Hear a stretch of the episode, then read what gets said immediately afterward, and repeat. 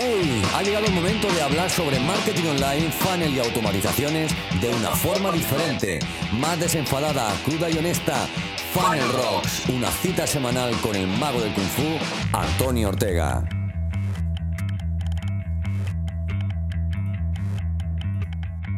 Bueno, bienvenido una semana más a Funnels Rock, ¿vale? Hoy quiero contarte algunas cosas sobre hosting, ¿vale? Aunque parezca muy, muy básico, es que me he encontrado esta semana eh, un pequeño incidente con un cliente y quería contártelo, quería transmitírtelo para que intentes tener el mejor hosting posible al mejor precio y sobre todo que te sea útil, ¿vale? Eh, quiero dejar claro que aquí no voy a hacer publicidad de ningún tipo de hosting ni nada de esto, simplemente voy a dar opiniones personales de cosas que, me han funcionado, cosas que no me han funcionado, porque ya he trabajado personalmente con muchos hostings, ¿no? Con mis propios, mis propias web y eh, con muchos clientes también he tocado varios hostings y como te digo, hay un poco de todo, ¿no? Y quiero orientarte para que no, para que no sufras con el tema del hosting. En primer lugar, ¿qué es el hosting? ¿Qué es un hosting?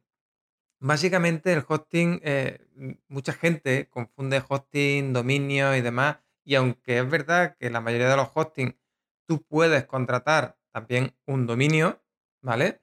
Eh, el hosting es algo, un, ese ente aislado, ¿no? De, digamos que, no tiene nada que ver o, o no tiene tanto que ver con, con el dominio. En este caso, el hosting es, eh, digamos, un, un pedacito de espacio que tú tienes en Internet, ¿no? Donde se aloja tu página web. Es un, como un pendrive, un disco duro. En este caso, normalmente es un, ordenador, ¿vale? Un servidor que está en algún sitio y que tú tienes o, o posees al contratar un pedacito de, de, de él, ¿no? De, de este, de este ordenador cuando contratas tu hosting. En este caso, eh, hay que, o tienes que entender para no llevar a errores, para que no lleves a equivocaciones, para que no contrates más de lo que necesitas, tienes que entender que hay distintos tipos de hosting. En primer lugar, hay, eh, tenemos un hosting compartido, ¿no? Que quizás es lo más habitual, lo que todo el mundo, eh, por lo que todos empezamos, quizás. ¿Y esto qué, qué quiere decir o qué, o qué es ese hosting compartido? Básicamente es eh, ese ordenador que te decía antes, pero que tú eh, eres un inquilino más, ¿no? Imagínate un bloque de apartamentos, ¿no? Que, que sería el servidor, pues tú tienes un- una habitación más o menos grande dentro de ese bloque de apartamentos, dentro de ese hotel, lo que tú quieras, ¿vale? Eh, el tema de, de, de- el siguiente paso, digamos, sería un VPS. ¿Qué es el VPS? Es un servidor privado virtual. ¿Esto qué quiere decir? Pues básicamente es que te genera un ordenador virtual para ti solo. Esto quiere decir que estás totalmente aislado de las otras personas que, de las que no estás totalmente aislado en el hosting compartido, por lo que si hay cualquier problema, tú no te ves afectado, ¿vale? Pero eh, es virtual. Es decir, tú tienes un pedacito, digamos, de, ese ordenador. Sigues teniendo un pedacito. El siguiente paso sería un servidor dedicado. Es decir, ese ordenador, ese bloque de apartamentos, como te decía antes, es íntegro tuyo. Esto, eh, ¿qué ventajas tiene para tu web? Para una web, en general, eh, prácticamente es demasiado un servidor eh, dedicado. ¿Por qué? Porque estos servidores dedicados suelen utilizarse más para videojuegos, más para, para cosas como mucho más grandes, ¿no? Que una simple, entre comillas, página web. Entonces, eh, para que me entiendan un poco mejor, ¿no? Eh, ¿Cuándo te interesa hacer cambios y migraciones de uno a otro? El servidor compartido el- o el hosting compartido es el que vamos a utilizar la gran, mayoría de los casos. Hasta el momento en el que se, nos quede pequeño. Y se nos queda pequeño no porque vaya más lento o no porque vaya eh, Que mucha gente intenta cambiar a un VPS cuando mi web va lenta, intento cambiar a un VPS a ver si mejora. No, esto no tiene nada que ver, o, la mejora puede ser mm, ridícula.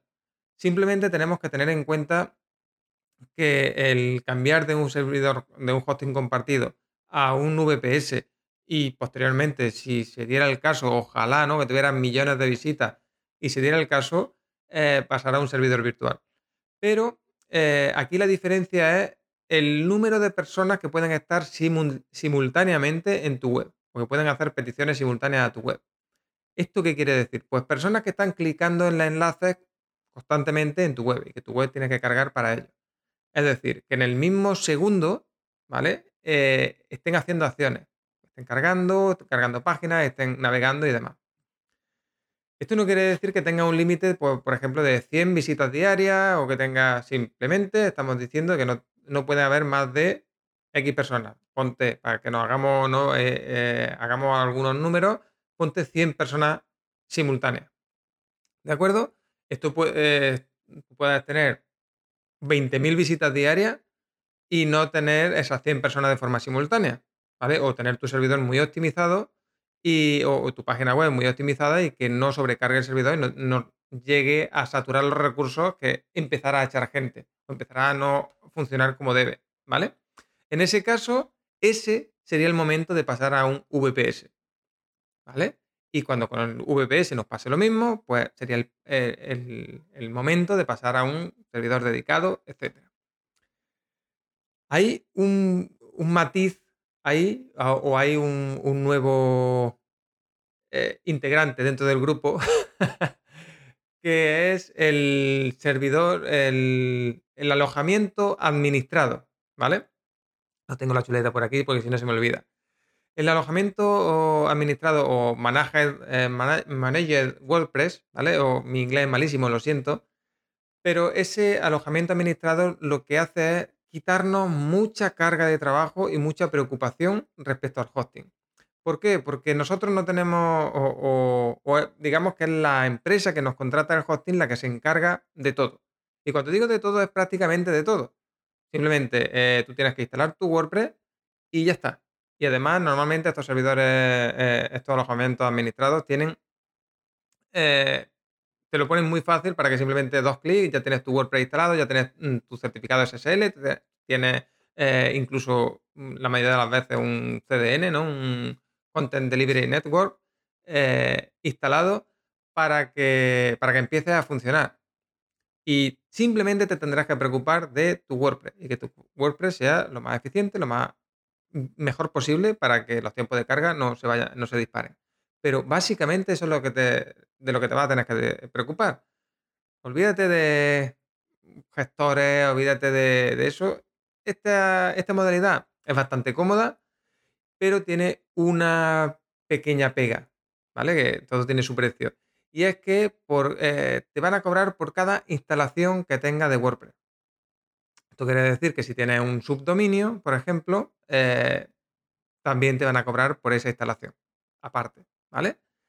Y eh, en este caso, lo único que, tenemos que tener en cuenta en, esta, eh, en estos alojamientos compartidos o en estos alojamientos administrados, perdón, es que el volumen de visitas que vayamos a tener de forma mensual. Aquí da igual las visitas simultáneas, da igual todo. Lo único que tenemos que tener en cuenta es el volumen de visitas que tenemos al mes. ¿De acuerdo? Venga, continuamos. te he dicho que un hosting, ¿no? Y que alguna. Ah, cuando tienes que mejorar de un hosting a otro para que no tengas ningún problema o, o, tengas el menor problema posible. Y sobre todo que te ahorre dinero, ¿vale? de nada sirve empezar con un proyecto directamente con un, con un VPS cuando no le vas a sacar partido. ¿De acuerdo? Así que tenlo muy en cuenta. En este caso, eh, eh, ¿Qué, te recomiendo? ¿no? ¿Qué cosas te recomiendo mm, tener en cuenta a la hora de elegir tu propio hosting? Eh, en primer lugar, el soporte. Para mí es súper importante porque si no tienes un buen soporte, un soporte rápido, un soporte que te, te dé servicio, valga la redundancia, vas a sufrir, a sufrir mucho porque todo va bien, En tu web, en tu, en tu negocio, va a ir todo estupendamente hasta que tengas un problema con tu web, con tu hosting, que pase cualquier cosa. Quieras hacer alguna migración, quieras hacer cualquier cosa. Y va a depender mucho de ese soporte el que tenga, el que vea un servicio de calidad o no, ¿vale? Ahora después te daré algunas recomendaciones, pero quiero que tengas en cuenta eh, estas cositas para que tú, solo tú puedas detectar cuál es el mejor para ti, ¿vale? Yo te voy a dar mis propias recomendaciones más adelante. Repito que no quiero, de nuevo, no quiero venderte nada, no quiero que cambies tu hosting simplemente por, porque yo te lo diga. Lo que quiero es que seas consciente de lo que tienes contratado, de las capacidades que, tiene tu hosting y de cosas que a lo mejor puedes encontrar en otro sitio más económicas, ¿vale? Y ahora te voy a decir por qué, te voy a decir algunos, algunos ejemplos. Eh, pasamos, ¿vale? Ya hemos hablado de la importancia del soporte, que, mm, bueno, te lo puedes encontrar de varios tipos, ¿no? Que tengan soporte telefónico, que tengan soporte a través de email, a base de tickets. Yo, sinceramente, he probado distintos, distintos hosting con distintos tipos de soporte, con distintas... Y, y hay un poco de todo, ¿vale? No porque tengan soporte telefónico quiere decir que hagan un buen trabajo telefónico. Si es verdad que para mí eh, elegir un buen hosting con soporte telefónico es una tranquilidad, porque eso te descolga el teléfono y en cinco minutos tenés un problema solucionado. Para mí es importante, más que tener que enviar un, un email, un ticket o lo que sea. Pero también he de decir que hay ciertas empresas que esto del soporte telefónico tienen ahí personas que o bien no están bien, eh, bien formados o algún problema existe porque la verdad es que el soporte es desastroso, tienes que llamar varias veces, te, te, dicen no, nosotros nos encargamos, lo arreglamos y luego hay que esperar, eh, espera y no se ha arreglado. Hay muchas cosas, ¿vale? Eh, precisamente esto es lo que me ha pasado con el, con el cliente que te decía, ¿no? Que su hosting tenía soporte telefónico, eh, he llamado mil, veces y la respuesta siempre era muy amable, eso sí, súper amable siempre, pero eh, no te preocupes que ya lo hacemos, que nosotros nos encargamos. Eh, al día siguiente no funcionaba, seguía sin funcionar y llamar por teléfono y el compañero, la otra persona que me cogía el teléfono, simplemente me decía que prácticamente lo mismo. O no, eh, esta es la manera que tienes, si no, tú no te preocupes, nosotros lo hacemos y al final nada. Así que mucho cuidado con eso y al final eh, a lo mejor te tienes que llevar algún palo. Me refiero a, que ocurra algo para darte cuenta si tu, el hosting que ahora mismo tengas funciona bien o no. ¿Vale? Eh, no hay otra. Ahora te contaré yo algunas experiencias, repito. Bueno, dejando el tema del soporte a un lado, otra cosa que es importante es el, tamaño del almacenamiento que te ofrece tu hosting y el tipo. En cuanto al tipo, eh, apuesta por SSD, ¿vale? Discos de estado sólido porque son mucho más rápidos. Y eh, últimamente estoy viendo que, algún que otro hosting te pone incluso las velocidades de, estos discos, ¿vale? Y esto eh, supuso un cambio muy grande desde el HDD, el, disco duro antiguo, mecánico, a un SSD, supuso un, gran cambio de velocidad. Y tengo que eh, decirte que hay aún a día de hoy quedan algún que otro hosting ridículamente económico que tiene todavía eh, discos duros de los antiguos. Y esto influye mucho en la velocidad de tu web, ¿vale? Te puedes ahorrar unos euros, pero va a influir directamente en la velocidad de tu web. Tenlo en cuenta, ¿vale? Y luego tener en cuenta también el almacenamiento. ¿Por qué? Porque si vamos muy, muy, muy justos de almacenamiento, eh, tenemos que tener en cuenta que si instalamos algún plugin de copia de seguridad o lo que sea, pues el almacenamiento se va a ir llenando más rápido porque las copias de seguridad por defecto las va a ir almacenando en, una carpeta dentro del hosting y entonces se va llenando más. Además, eh, tener en cuenta que si utiliza el propio correo, el propio email que puede, eh, que te genera el hosting, ¿no? De forma gratuita, también va a estar ocupando espacio de almacenamiento. Así que tenlo muy en cuenta porque tener un espacio muy limitado puede ser un problema a la larga. Que no te recomiendo de primera empezar con un espacio altísimo porque vas a tener estás pagando por espacio que no estás utilizando, pero sí que lo tengas en cuenta para, en caso de, necesidad de escalar, ¿vale? Eh, más cosas, más cosas que tenemos que tener en cuenta, temas de copias de seguridad. Hay muchos plugins que pueden hacer copias de seguridad, pero a mí personalmente también me gusta que el propio hosting haga su copia de seguridad. No confío en ella, ¿vale? Pero eh, más vale tener doble copia de seguridad que, no tenerla. Así que mucho mejor eh, tenerlo, tenerlo preparado, tener la, esa copia de seguridad doble, ¿no? Tener tu propia copia de seguridad con algún plugin que haga, que tenga instalado en WordPress eh, y la copia de seguridad que tenga el hosting. Que la tuya ha fallado por lo que sea, tiramos de la del hosting. ¿Vale? Pero tener ese seguro, esa tranquilidad de que hay algo ahí que, en última instancia nos puede salvar la vida, es importante, ¿vale? Eh, ¿qué, más? ¿Qué más tenemos que tener en cuenta? Certificado SSL. Muy importante, ¿vale? ¿Por qué? Porque, eh, a ver, te explico qué es el certificado SSL. Y es que eh, básicamente el certificado que hace que tenga el candadito al lado de la dirección en, la URL, ¿vale? En cualquier navegador. Eh, ¿Por qué te digo de la importancia del certificado SSL? normalmente o habitualmente los certificados SSL son de pago.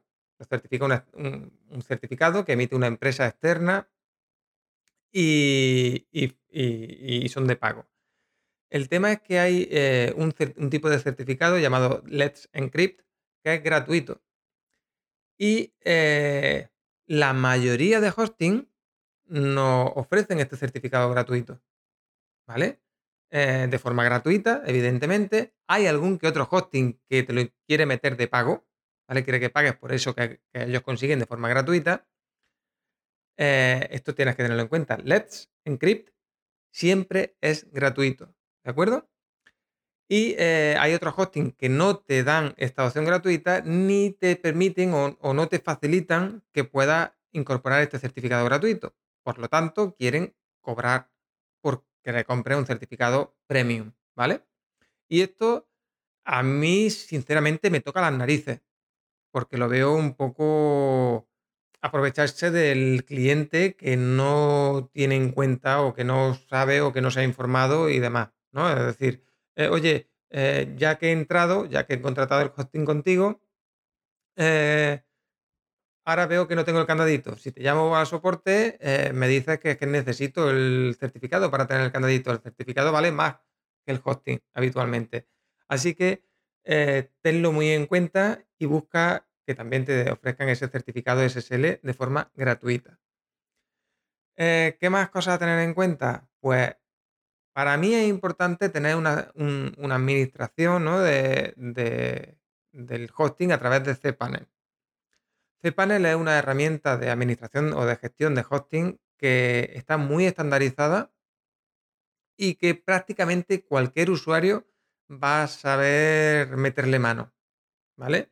Incluso eh, si quieres meterle mano tú, no quieres delegar esa tarea o, o, al principio no puedes delegar esa tarea, pues simplemente hay millones de tutoriales en Internet a través de o, para la herramienta esta de cPanel.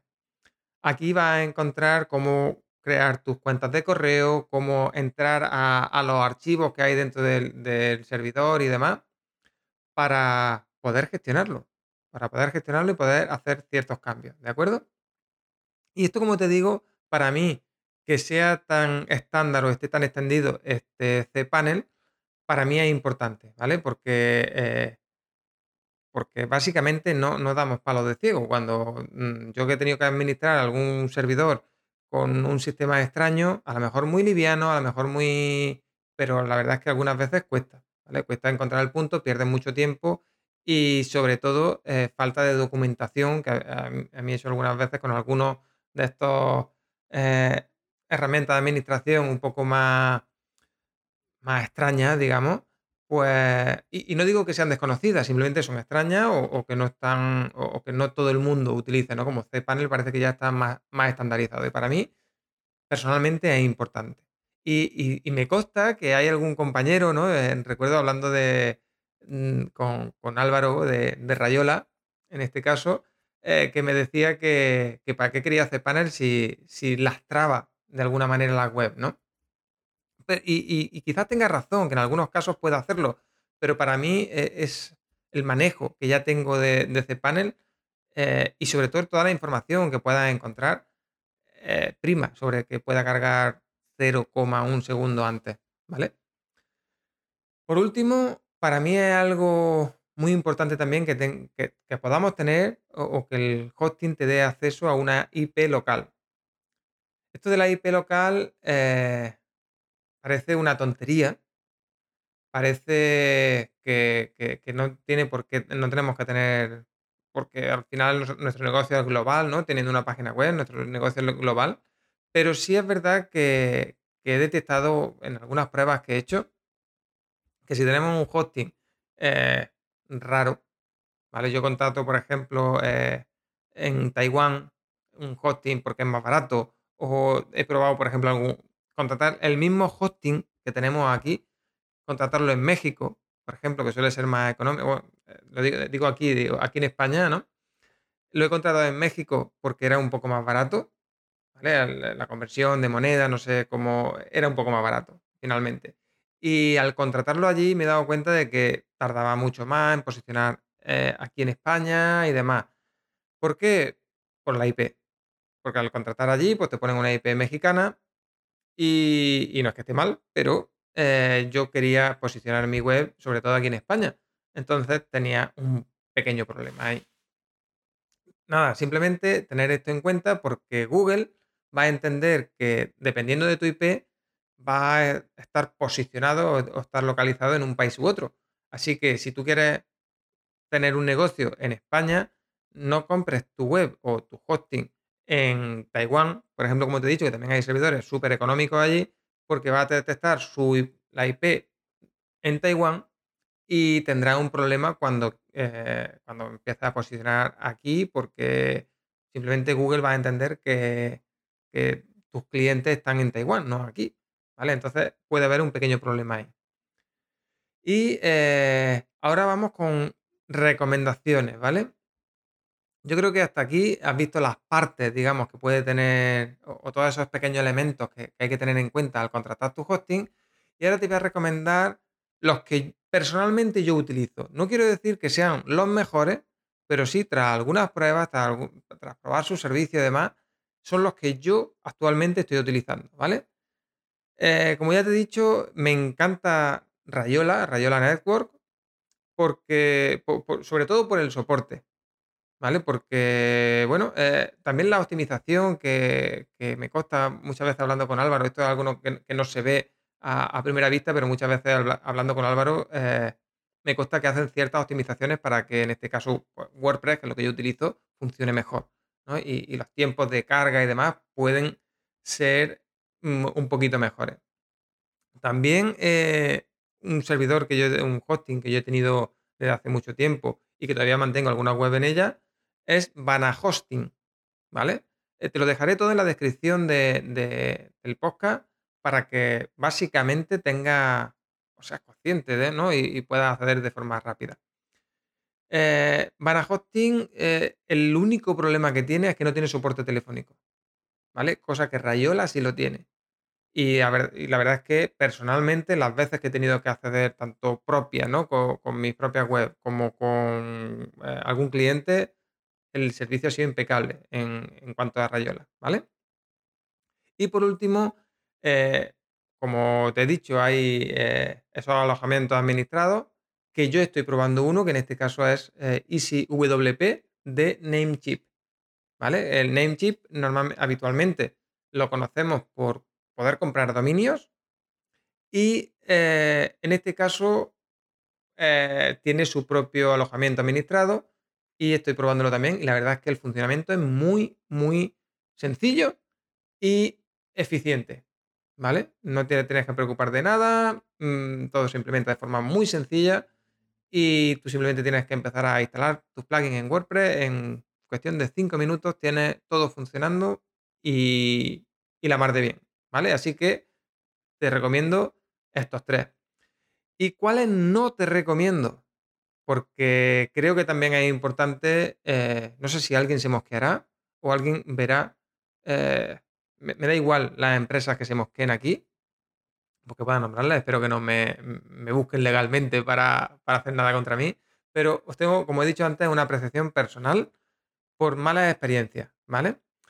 En primer lugar, el, el primero con el que tuve mala suerte, digámoslo así, fue One and One, lo que ahora se llama Ionos, ¿vale? Y en este eh, fue la primera web que yo hice hace ya mucho tiempo, la hice en One and One. Y me consta por algún cliente que no han mejorado demasiado, ¿vale? En este caso, eh, para contarte un poco la experiencia, me secuestraron una web.